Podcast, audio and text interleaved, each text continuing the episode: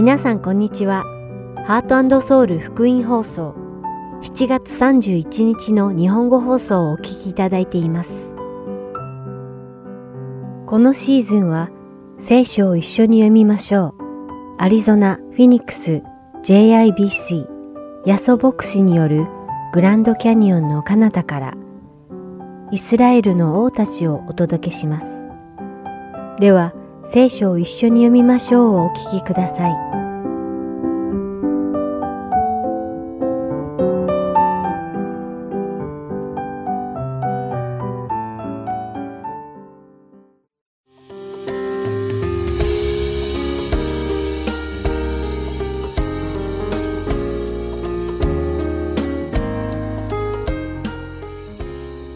皆さんこんにちは。聖書を一緒に読みましょうのお時間です。お相手はダイヤモンド優子がお送りします。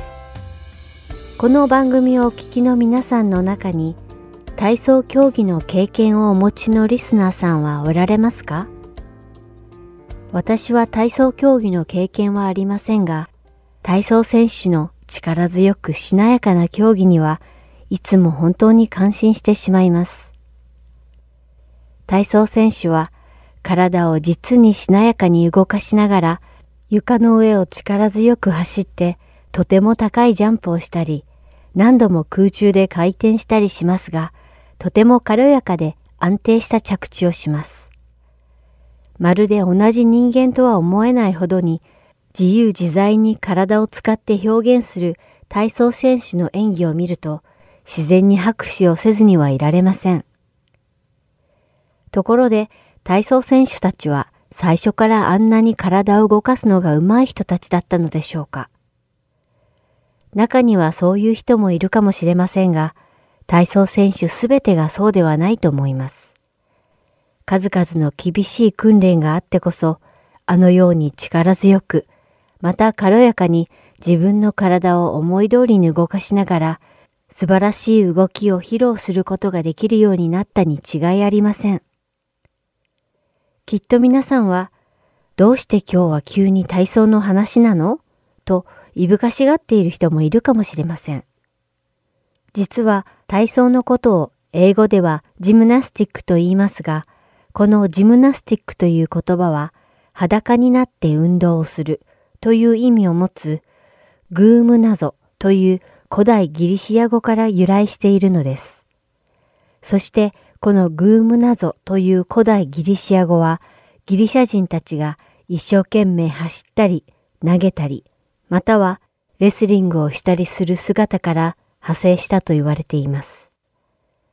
そして今日皆さんと一緒にお読みするテモテへの手紙第一にはこの裸になって運動をするという意味のグームナゾというヘラ語が出てくるのです。テモテへの手紙第一4章7節に、俗悪で愚にもつかぬ空想話を避けなさい。むしろ経験のために自分を鍛錬しなさい。とあります。この鍛錬という言葉こそがまさにグーム謎なのです。そして続く8節には、肉体の鍛錬もいくらかは有益ですが、今の命と未来の命が約束されている経験はすべてに有益です。とあります。つまりここでは私たちクリスチャンは今の命と未来の命が約束されている経験に至る鍛錬をしなさいと書かれているのです。なぜ私たちが経験に至る鍛錬が必要かというと、神様のご性質は私たちの肉体の性質とは相反するものだからです。体操選手があのように力強く飛んでダンブリングをするためにどれほど多くの鍛錬をしたのでしょうか。同じように私たちも神様のご性質を持った敬虔なクリスチャンとなるためには多くの鍛錬が必要なのです。少し鍛錬して難しい、ダメだと諦めてはいけないのです。全知全能の主を信じ、私たちを導いてくださる精霊の導きに従い、今日も経験に至る鍛錬に取り組むクリスチャンに私たちがなれるように祈ります。それでは今日の聖書箇所、テモテへの手紙第一、4章1節から16節を一緒に読んでみましょう。しかし、御霊が明らかに言われるように、後の時代になると、ある人たちは惑わす霊と悪霊の教えとに心を奪われ、信仰から離れるようになります。それは嘘つきどもの偽善によるものです。彼らは両親が麻痺しており、結婚することを禁じたり、食物を断つことを命じたりします。しかし食物は信仰があり、真理を知っている人が感謝して受けるようにと神が作られたものです。神が作られたものは皆良いもので、感謝して受け取るとき、捨てるべきものは何一つありません。神の言葉と祈りとによって清められるからです。これらのことを兄弟たちに教えるなら、あなたはキリストイエスの立派な奉仕者になります。信仰の言葉とあなたが従ってきた良い教えの言葉とによって養われているからです。俗悪で具にもつかぬ空想話を避けなさい。むしろ経験のために自分を鍛錬しなさい。肉体の鍛錬もいくらかは有益ですが、今の命と未来の命が約束されている経験はすべてに有益です。この言葉は真実であり、そのまま受け入れるに値する言葉です。私たちはそのために労し、また苦心しているのです。それはすべての人々、ことに信じる人々の救い主である、生ける神に望みを置いているからです。これらのことを命じ、また教えなさい。年が若いからといって誰にも軽く見られないようにしなさい。かえって言葉にも態度にも愛にも信仰にも純潔にも信者の模範になりなさい。私が行くまで聖書の朗読と進めと教えとに専念しなさい。長老たちによる暗守を受けたとき、予言によって与えられたあなたのうちにある精霊の賜物を軽んじてはいけません。これらの務めに心を砕き、しっかりやりなさい。そうすれば、あなたの進歩はすべての人に明らかになるでしょう。自分自身にも教えることにもよく気をつけなさい。あくまでそれを続けなさい。そうすれば自分自身をも、またあなたの教えを聞く人たちをも救うことになります。それではお祈りします。天の神様、私たちの肉はあなたのご性質と全く別の性質を持っていて罪深いです。どうぞ私たちが経験に至る鍛錬を諦めずに全うできるように私たちの心を強めてください。そして精霊の導きに従い、私たちが自らを鍛錬して、あなたに喜んでいただける敬虔なクリスチャンに成長できますように。イエス・キリストの皆によってお祈りします。アーメン。今日も聖書を一緒に読みましょうにお付き合いいただきありがとうございました。それではまた来週お会いしましょう。お相手はダイヤモンド優子でした。さようなら。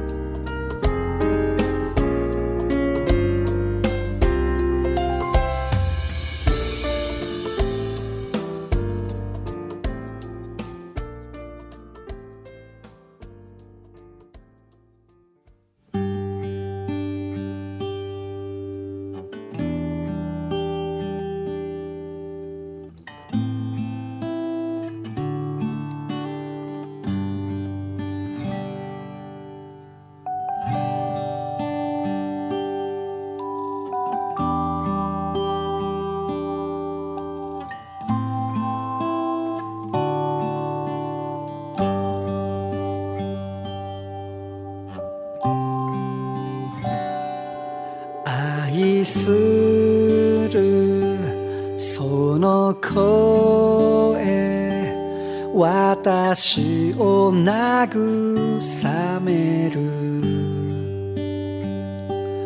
命を与える。あなたの御言葉。みそば近く引き寄せられあなたの声を聞く。身腕に抱き悟らせたまえあなたの身胸の中。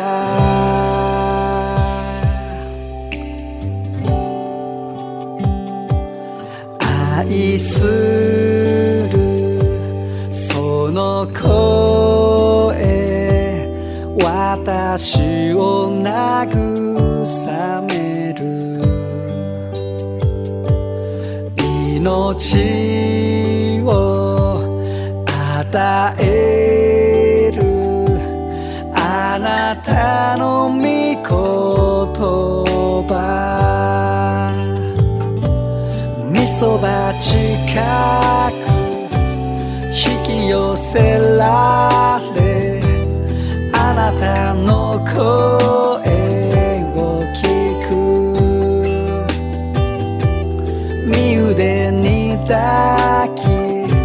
悟らせたまえ。あなたの身胸の中。みそば近く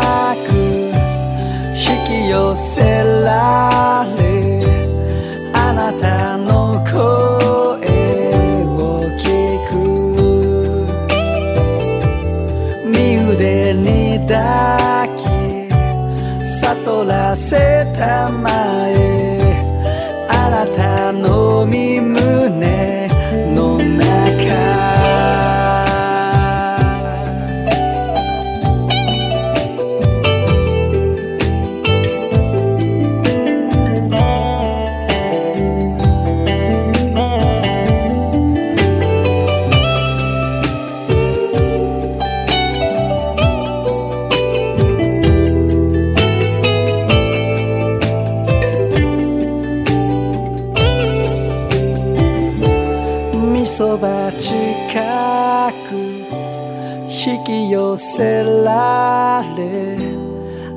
あなたの声を聞く。身腕に抱き悟らせたまえ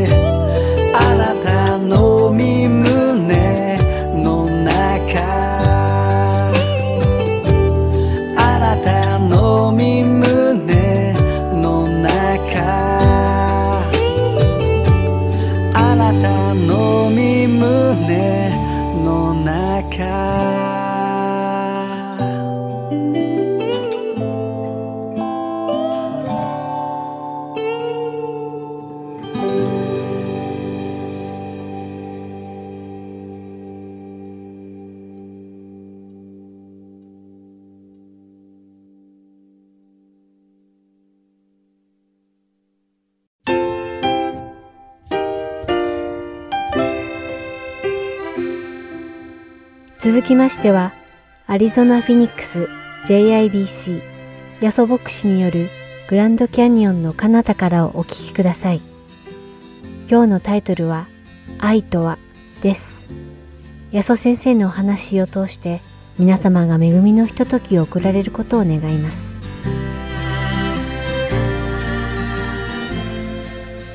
先週ですね、まあ、スカイプで私はスモールグループ、インターネットを通してスモールグループをしてますが、そのスモールグループでお母さんの姿について皆さんこうシェアしていただきました。まあ、いろんなですね、素晴らしいお母様がいらっしゃいます。例えばあるお母さんはですね、自分でビジネスを始めた。そしてですね、ご主人が抱えた多額の負債を自分のビジネスを通して返されたお母さんがいらっしゃいますね。またですね、あるお母さんは子供が大きくなった後、ベースギターを学び始めたそうです。そしてですね仲間と一緒にバンド活動を始めたですねお母さんもいらっしゃるんですね。多分見てる方は誰のことでね私のことお母さんのことってこう分かると思うんですけどまあそんな中でですねこういう質問がありました。お母様の姿とイエス様の姿のこう重なる部分どういったところが交わっていますか重なりますかという話をしました。イエス様というとですね皆さんどんなイエス様をですね考えられますか？青い目のイエス様またはですね、まあ、細身のこうねこういう細身のこうイエス様っていうんです。細いイエス様っていうんですかね。まあ黙示録というところの1章の16節を見ますとイエス様のこういった姿が書いてあります。これはイエス様の姿ですけどもまた右手に7つの星を持ち口からは鋭い両刃の剣が出ており顔は照り輝く太陽のようであった。それで私私というのはこれはヨハネのことですけどヨハネはこの肩を見た時その足元に倒れて死者のようになったしかし彼は右の手を私の上にこう置いてこう言った。恐れるな。今このですね黙示録の一章の16節17節に書かれたイエス様の姿をちょっと頭で考えてみましょう。顔が輝いていて口からですね剣が出てる。なんかちょっと怖 怖いですねすごくね。まあこのヨハネがこれは黙示録を書きましたけどもヨハネはですねイエス様と非常に近かったわけですよね。そのヨハネでさえもこのイエス様の姿本当の姿に出会った時に恐れて倒れてしまいました。この恐れるヨハネに対してイエス様は何をされましたか？手を置いて恐れるなとおっしゃったんですね。ここにイエス様のですね、まあ、厳しさっていうんでしょうか。そういう厳格の姿と愛にあふれた優しさのこの両方がイエス様の姿の中に現れているということが分かります。今日はですねこのイエス様の愛ということに関して一緒に考えてみたいと思います。今日のテーマ聖句ですけども第一ヨハネの4章の8節であります。では一緒にですね日本語英語もうそれぞれ自分の言葉でですね声を出して読んでみましょう。では読みます。愛のないものに神は分かりません。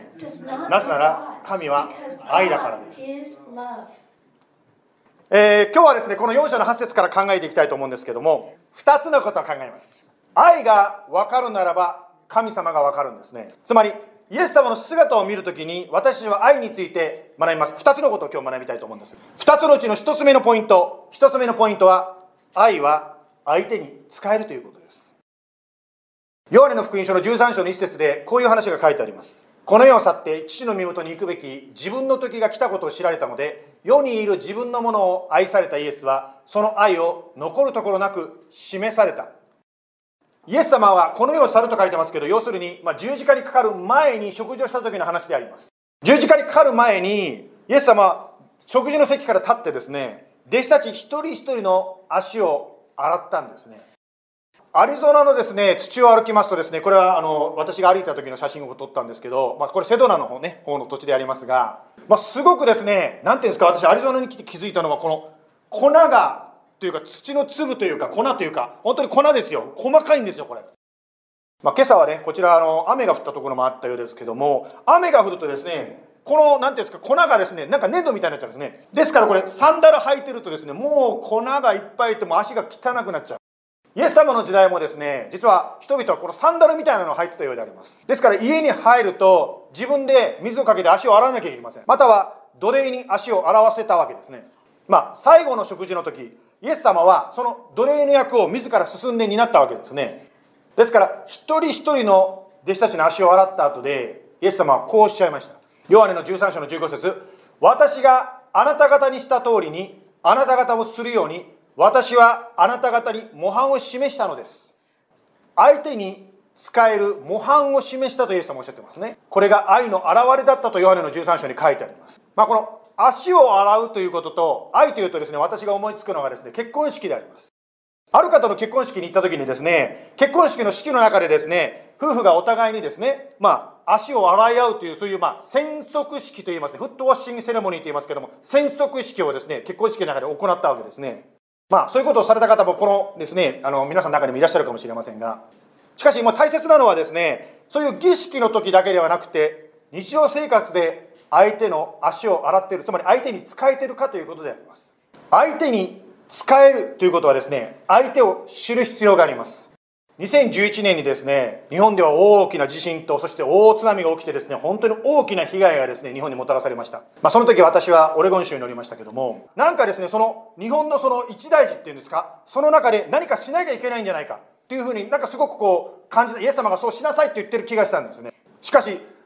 何かするって言ったって私は別にですね災害救助のエキスパートでも何でもない一市民でありますイエス様何をしたらいいですかと考えていましたその時に思いついたのがですねあそうだ日本にもキリスト教会があるじゃないか。そこでですね日本のその被災地にある教会に連絡を取りました。そしてそちらにですね東北地方にですねお手伝いに行かせていただきました。世界から集まったクリスチャンたちがですね一緒になってですねその災害のですねまあ後の片付けをさせていただきました。そういったですね、私たちクリスチャンの姿を見て、私たちの住んでいたそのポートランドのですね、社会が見てですね、わあ、私たちも何かさせてくださいと言ってですね、本当にですね、ファンドレイズをして私たちにですね、いろんなものを持たせてくださいました。何回か行きましたけども、ある時私たちが行った働きはですね、津波で流された図書館を再建するという働きでありました。はい、ちょっとその模様がですね、あれ、スクリーンに出ると思うんですけど、これがあの作業している写真でございますね。これ図書館の再建ですね。図書館の再建のためにですね、いろいろとこう、図書館のその本のをビニールで包んで、ステッカーをね、貸し出しのステッカーを貼るという、そういう作業をしております。まあ今日母の日ということで私はこのことを言いたいと思うんですけど、私ね、女性の方たち、これ現地の方たちなんですけど、現地の方たちと一緒にやったんですけど、女性ってすごいなと改めて思いました。というのは女性はですね喋りながら手が動いてるんです。男性は喋り出すと手が止まります。ですから喋ってやってるとですね見たらぐちゃぐちゃになっちゃってるんであらららららってこうですね。ですからあの図書館に行ってちょっとビニールが曲がってたりステッカーが曲がってる見たらすいません。私が喋ってる途中にやったものでございましてですね皆さんすいません本当に。さてですね、まあ、私たちが行ってる間にですねあるグループがですね図書館のために何かこう寄付をしてくれたんですね。で寄付をしてくれたんですけどもその団体からですね寄付をしたその自分の団体の名前の看板も図書館の表に貼ってほしいってこう言われたんですね。それをもらったですね現地の人はびっくりしました。というのはその寄付をした団体の名前の看板が図書館の名前の看板よりも大きかったんです。でもちろんねあの多分支援した人たちはサイズが分かんなくてそうしたのかもしれませんけども。しかし言いたいことはこういうことなんですね。支援といっても相手のニーズを知る。相手に何が必要かをまず知る必要があります。愛と言いましてでもですね相手に伝わってない愛というのも実はあるんではないでしょうか。例えばあなたがですね本当に家族を愛して一生懸命忙しくですね仕事をしていても家族はあなたの愛を感じていないかもしれません。逆にそんな仕事ばっかりしないで私たちと時間を過ごしてほしいと思ってるかもしれません。ですから相手のニーズを知る必要があります。ではどのように相手のニーズを知ることができますか？まず相手の話を聞くということではないでしょうか。相手が何を言いたいか口を挟まないで相手の話を聞きます。先ほどですね東北の被災地の話が出ましたけども私たちが行って先ほども言いましたように別に何かすごいことができたわけではありません。しかし私たちができたことはその方たちの話を聞く聞き手に回ることができました。というのはですね被災者同士ですね一緒にですね仮設住宅とか住んでいても本当にお互いがもうみんな苦しんでるからお互いの話をなかなか聞く余裕がない。私も最初行った時にですね何ていうんですかいやあんまりこの苦労話聞いたらトラウマが戻っちゃうから心理学的にって難しいことは私分かんないんですけどよくないかなと思ったんですけども彼らはですね自分のその思ってることをずっと貯めて貯めて全然言えなかったから逆に聞いてくれる人が必要だったんですね。ですから相手の話を聞くこれが相手に対する愛を示すということになります。誰か一人でいいです。誰かの話を聞いてあげてください。途中でですね口を挟みたくなるかもしれないけどもそれは置いといて相手の方の言いたいことをぜひ聞いてください。相手の話を聞くこれが相手に使えることなんですね。1番目のポイント愛は相手に使える。2番目のポイント愛は相手の将来を考えます。ヨハネの13章の6節読みますけども先ほどの足の洗ってるシーンの続きでございます。こうしてイエスはシモン・ペテロのとこに来られた。ペトロはイエスに言った。主よ、あなたが私の足を洗ってくださるのですか？イエスは答えて言われた。私がしていることは、今あなたにはわからないが、後でわかるようになります。愛はですね、相手の将来を考えて行動します。まあ、この中にはですね、子育てをしてらっしゃる方もいらっしゃると思うんですが、また日曜学校やピアノ教室やさまざまなところで子どもたちを育ててる方もいらっしゃると思うんですけど、その子供たちはいつまでも子供ではなくていずれは大人になってあなたの友達になることができます。ですからその子供が大人になるということに向けて私たちは子供たちを教えているわけです。子供たちは育つ中で枠組みつまり土台心が落ち着ける土台というものを求めています。その土台また枠組みを作るのは私たち大人の責任であります。例えばですね子供向けの教育テレビ番組というのは大抵パターンがこう決まってるわけですよね。最初に歌を歌ってお話聞いてミルク飲んでなんでかね知らないんですけど子供の頃見てたある番組は途中でミルク飲むんですよね。まあそれにこうパターンが決まってるので子供の心に落ち着きというんですかまあ安心が与えられるわけです。ですからご家庭でご飯を食べる前に一緒にお祈りするというのもそのパターンかもしれません。または寝る前にですね子供さんと一緒に本を読むというのがパターンになるかもしれません。そういう安心できる人生の枠組みを作っていく。それが私大人の役割であります。その土台をもとに子供たちが自分の人生を築いていくわけですね。しかしある枠組みは子供に説明しても理解してもらえないこともあるでしょう。逆に嫌われるかもしれません。私のお母さんのことを考えますとですね母はですね食事用にテーブルの上に並べたものは全部食べなさいとこう言うんですね。好きなものもちろんすぐ食べますけどしかし嫌なものはですね食べたくないわけです。でもお母さんはそれを食べろって言うんです。なんでそんなこと言うんだろうと思いました。しかし大人になってからつまり後になってから栄養のバランスの取れた食事をするということは私の健康のために大事なんだということが後になって大人になって分かりました。まあイエス様が7節で言ってますけども私がしていることは今あなたには分からないが後で分かるようになります。愛は相手の将来を考えて行動します。まあ私がですねこのアリゾナの JBC に来た時にですね入り口にこんなパンフレットを見つけました。はい。ちょっとタイトルがですね母の残した愛の言葉っていうちょっと読んでみますね。1945年戦争が終わりました。私の国は北と南に分断されました。ある日母が泣きながら私にこう言いました。お前は南に行きなさい。立派な人になりなさい。お母さんなぜ南に行かなきゃいけないの？南には家族もいないし友達もいない。しかし母はしきりに南に行け南に行け立派な人になると言いました。私は母がそこまで言うので南に行こうと決心しました。12歳の時でした。それが母の顔を見た最後の時でした。私は南で軍隊の通訳官としてアメリカに送られました。そして軍隊を辞めた後私はオクラハマの大学で学びました。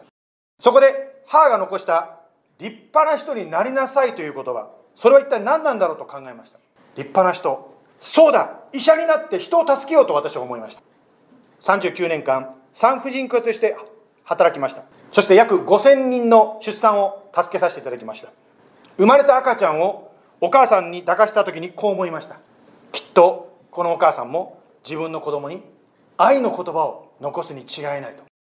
あなたの愛は子供さんやまた相手の方の将来を変えることができます。たとえその時に理解してもらわなくても後で分かってもらえる愛というのがあるんですね。もう一度今日のテーマの聖書を読みますけども愛のないものに神は分かりません。なぜなら神は愛だからです。今日は2つのポイントで学びました。愛は相手に仕える。愛は相手の将来を考える。イエス様を愛するとは人を愛することであります。人を愛するとはイエス様を愛することであります。イエス様の愛を追い求めていきましょう。では最後のお祈りいたします。イエス様今日こうして私たちに与えてくださったお母さんの姿を考えます。思いの中で思い出すたびに本当に嬉しくなるそんなお母さんもいらっしゃるでしょう。またある方はお母さんのことを考えると心が重くなる方もいらっしゃるかもしれません。しかしイエス様の私たちに対する愛は変わりません。そして見える形で私たちそのイエス様の愛をお母さんとの関係また私たちとの周りにいる方との関係の中で見ることができます。神様私たちの人生に与えてくださったそのお母さんという存在をありがとうございます。ある方は実際の肉のつながりなのお母さんかもしれませんしある方は霊的な意味でのお母さんかもしれません。どうぞ私たちもその愛にあふれたイエス様の愛に満ちた歩みを周りの方とシェアしていくことができるように助けてください。そしてそのあなたの愛に生きさせてください。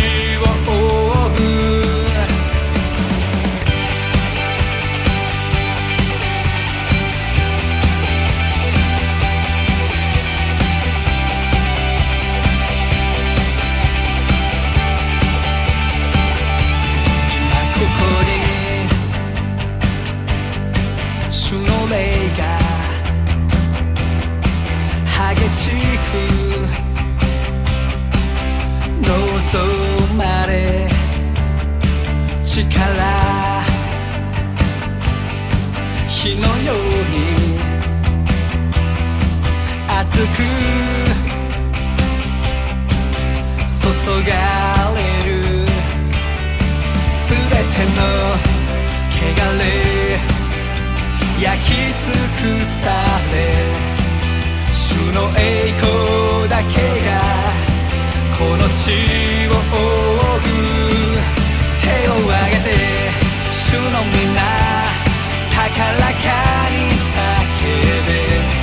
とこしえに輝く真理と愛の光。その時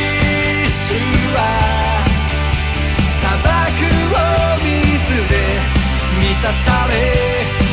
潤され。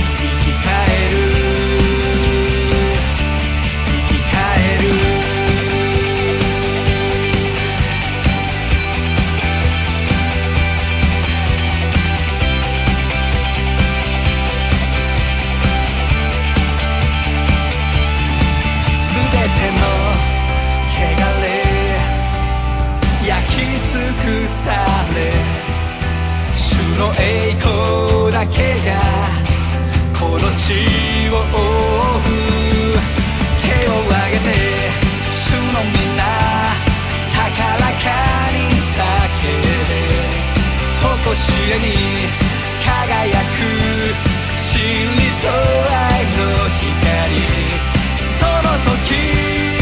主は。砂漠を水で満たされ。され生き返る。手を挙げて。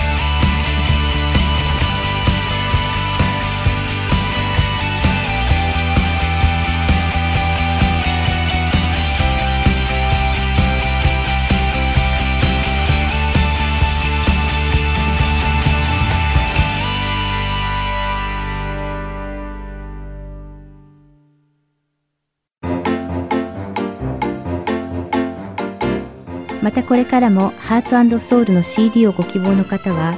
ハートソウル .org at gmail.com heartandseoul.org アットマーク gmail.com までご連絡ください。ご連絡いただき次第送料無料にて送らせていただきます。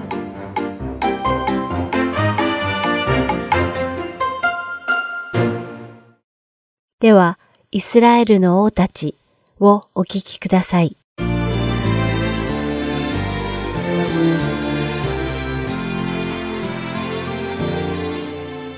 皆さんこんにちは。イスラエルの王たちの時間です。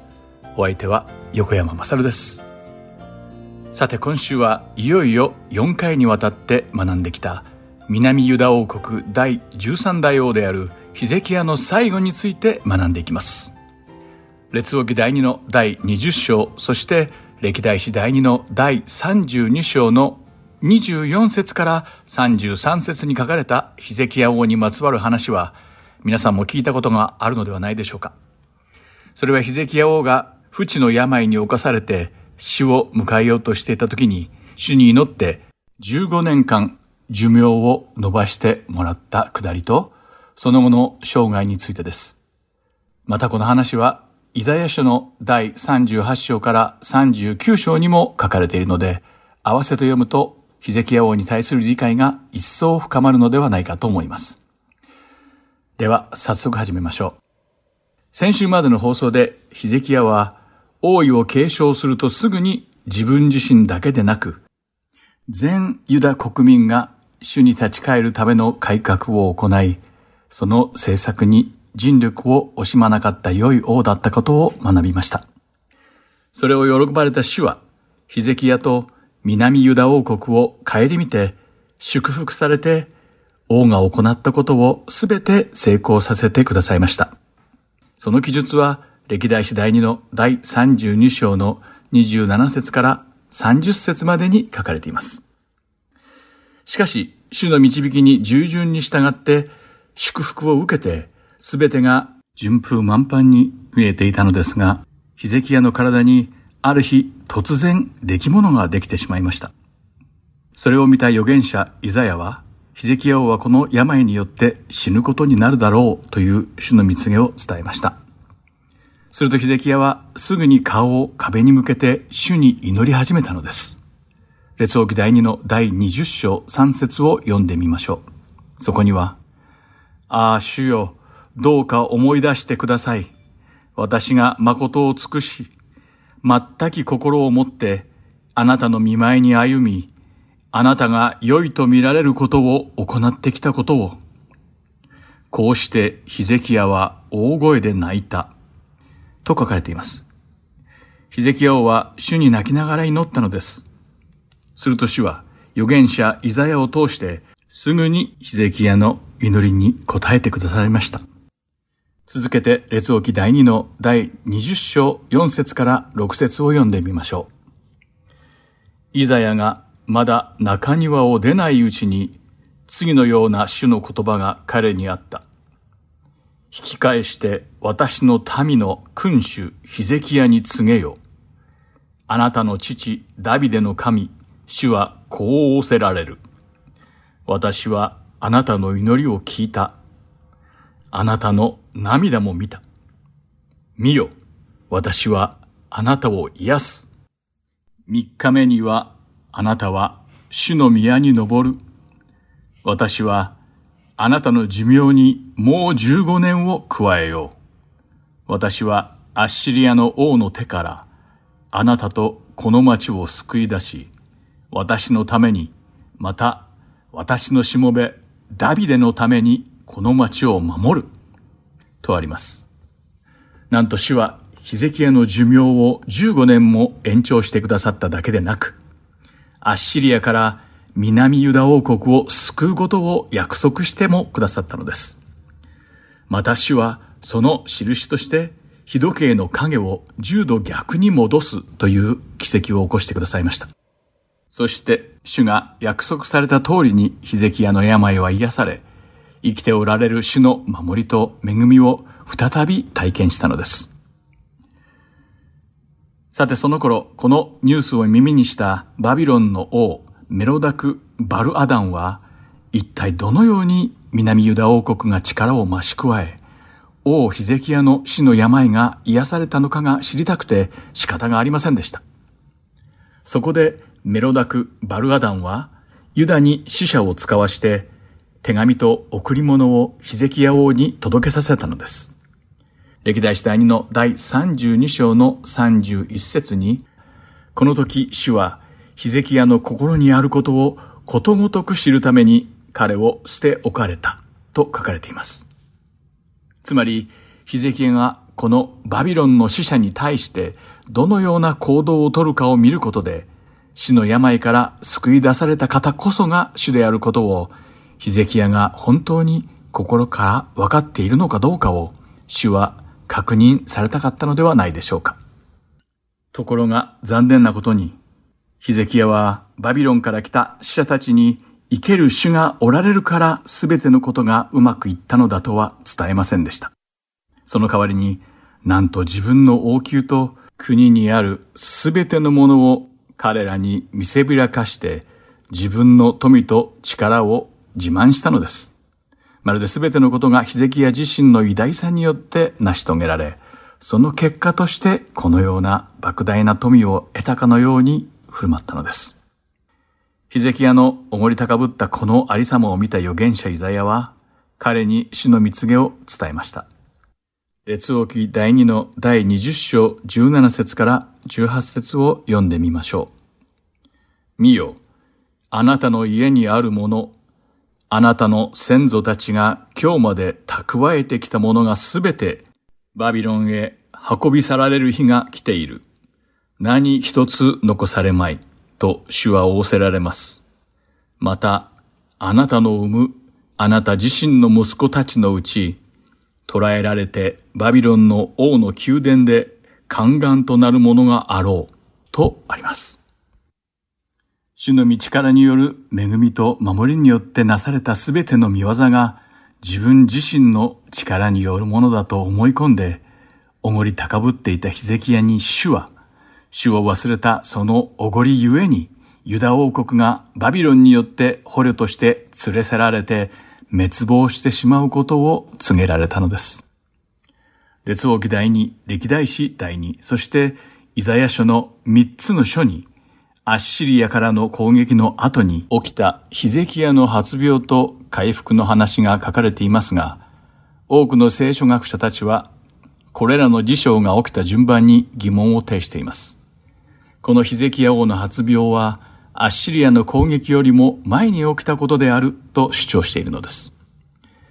聖書学者によると、ヒゼキヤが病にかかったのが紀元前704年から703年の間で、その死の病を主が癒されたのは703年なのだそうです。そうすると正しい順番は次のようになります。まず、ヒゼキヤが死の病にかかり、主がそれを癒してくださいました。その同じ年に、つまり紀元前703年にバビロンの王メロダク・バルアダンから死者がユダ王国を来訪し、その約2年後の紀元前701年にアッシリアの王セナケリブがエルサレムを攻撃したということになるようです。これらの事象の時系列をしっかり理解した上でもう一度この一連の出来事を見てみると、ヒゼキヤ王は回帰祝いのために来訪したバビロンの死者たちにすべての宝物や財を見せびらかして、いかに自分の力が優れているのかを自慢しました。そして後日、アッシリアがユダへ攻め上ってきた時にも、主の宮の門と柱から金を剥ぎ取って、アッシリアに貢ぎ物として渡し、主に頼らずに自分だけで問題を解決しようとしました。主を忘れ、おごり高ぶった彼の心が、これらの出来事にははっきりと現れています。主が全てをうまく成し遂げさせてくださったのに、それは自分の力だと勘違いしていたのです。しかし先週お話したように、貢ぎ物を送っても、アッシリアの軍隊は全く撤退の素振りをも見せず、容赦なくエルサレムを攻撃してきました。そして絶対絶命の窮地に陥ったヒゼキヤは、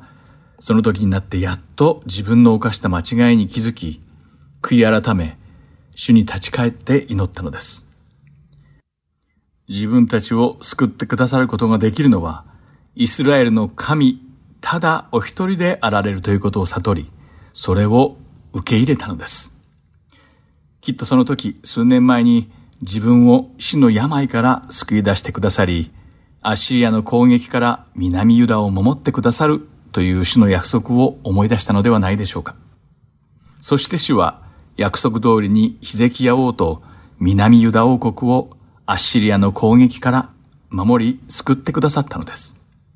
主は再びご自分が決してその約束を違えることのない真実な神であられることを見せてくださったのです。しかしながら聖書は一体どうしてこれら一連の出来事を正しい順序で記載していないかという疑問が残ります。ヒゼキヤ王の改革、発病と回復、バビロン死者の訪問、アッシリアの攻撃という順序ではなく、ヒゼキヤ王の改革、アッシリアの攻撃、発病と回復、バビロン死者の訪問という順序になっているからです。この史実との食い違いに対する聖書学者たちの見解は様々でどれも決定的ではありません。また聖書にもその理由は書かれてはいないのです。歴代史第2の第32章の31節にバビロンの死者たちがヒゼキヤ王を訪問したとき、主はヒゼキヤ王を試みてその心にあることをことごとく知るために彼を捨て置かれたとあります。そしてヒゼキヤがバビロンの使者たちに対して取った行動が彼の傲慢な心から出ていることを指摘してその行動を諌めています。ある神学者はこれらの記述を踏まえて王ヒゼキヤは主が言われた通りにすれば万事がうまくいくことを信じて主の導きに従順に従いはしたけれど彼の心の中には全能であられる神に対する信仰はなかったと評価しています。結局ヒゼキヤは平安のうちに死を迎えました。しかし、ヒゼキヤの心には主を愛する本当の信仰が欠けていたのではないかという聖書学者の説には驚きます。新明記第6章5節の心を尽くし、魂を尽くし、力を尽くし、あなたの神、主を愛しなさいという御言葉の意味が一体何なのかを考えさせられるヒゼキヤ王の生涯でした。というわけで今回はここまでです。今日もイスラエルの王たちに最後までお付き合いいただきありがとうございました。ではまた来週お会いしましょう。お相手は横山まさるでした。さようなら。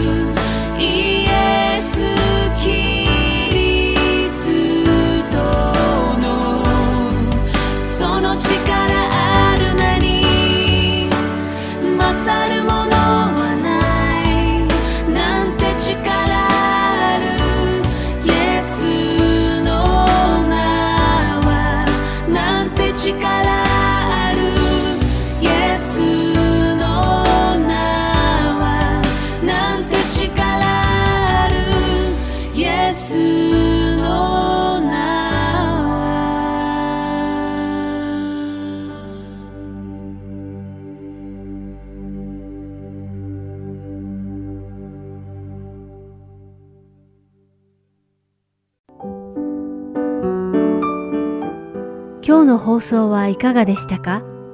最後までお付き合いくださりありがとうございました。また来週お会いしましょう。